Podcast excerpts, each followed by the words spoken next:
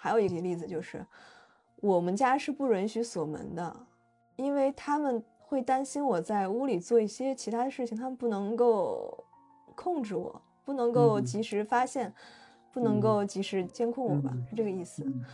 然后他们因为我不能锁门，他们也不会敲门，象征性的敲门，然后马上就进来。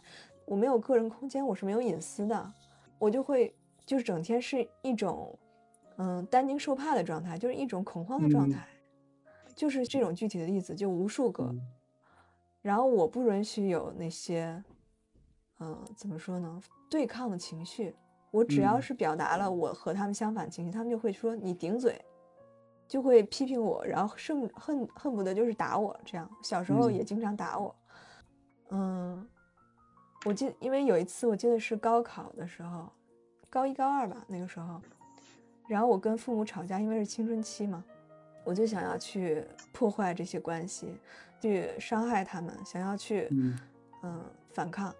然后我记得有一次吵架之后，把我的屋的门锁上了，然后我的母亲就拿椅子疯狂的砸我的门，直到我把门开开。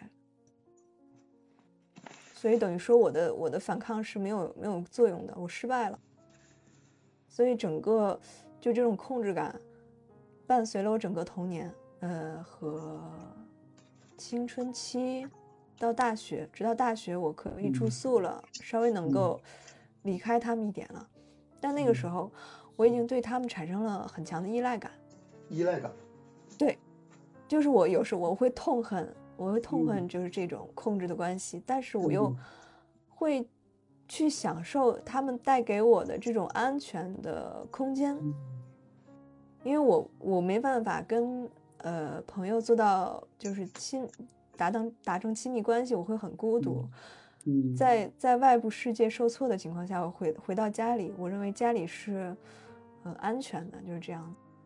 然后直到我决定是就是决定出国之后。我才慢慢的能够让我的自我慢慢的出来。你出国这件事儿和你父母的关系方面有什么联系吗？对你来说？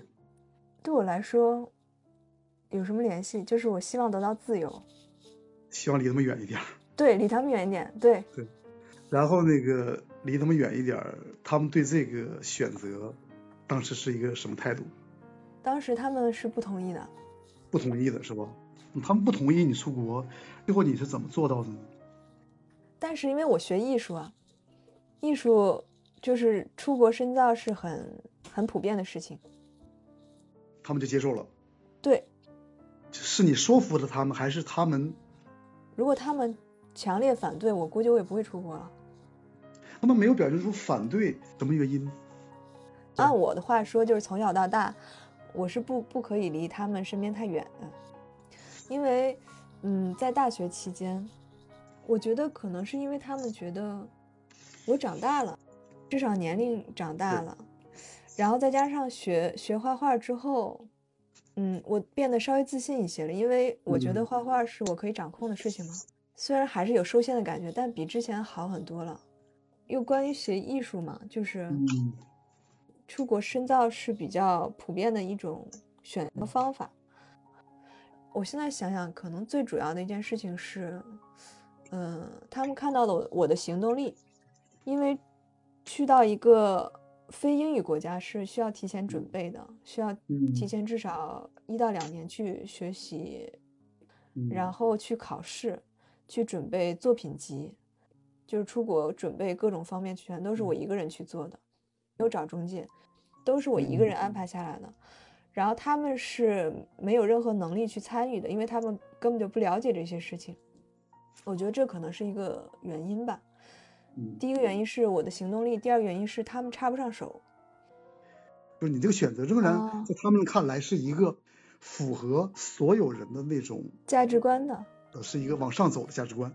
对，实际上他们并没有对你妥协，而是他们对这个社会价值观的一种妥协。是的，是的，对。这些所有对你的经历的讲述，包括你所有事情的理解，你已经说的很清楚了。说分析是吧？我是现在才明白的。呃，我父母这个不是因为我斗争成功，他们向我妥协，我才能出国，这点我是没有没有想清楚的。你提到了你在和人相处的时候，用一种和父母相处的模式在和别人相处。是的，你没有建立一种新的人际关系的模式，你只有得到父母的认同，按照他的意思去做，你才能够得到奖励也好，别人对你的承认吗。但凡你想做自己的时候，如果不是你的父母所期待的，都不是受欢迎的。是的，要不用权威镇压你，要不他们可能会忽视你或拒绝你。对，那你的追求完美的表现在什么呢？无论你怎么努力，他们都经常的会表现出失望啊或不满意，就是你好像永远都很难做的那么好。我永远都不够好。精神分析强调的是你幼年这样的一些经历给你造成一些情节，比如说你和你母亲，你母亲对你的性格塑造比较重要。你记忆中第一次，当你想表达自己，然后被你母亲那个权威镇压了，你没有能力反抗他，你就把你那个想法压抑了。在后来你们相处的模式里，他就会不断的重复，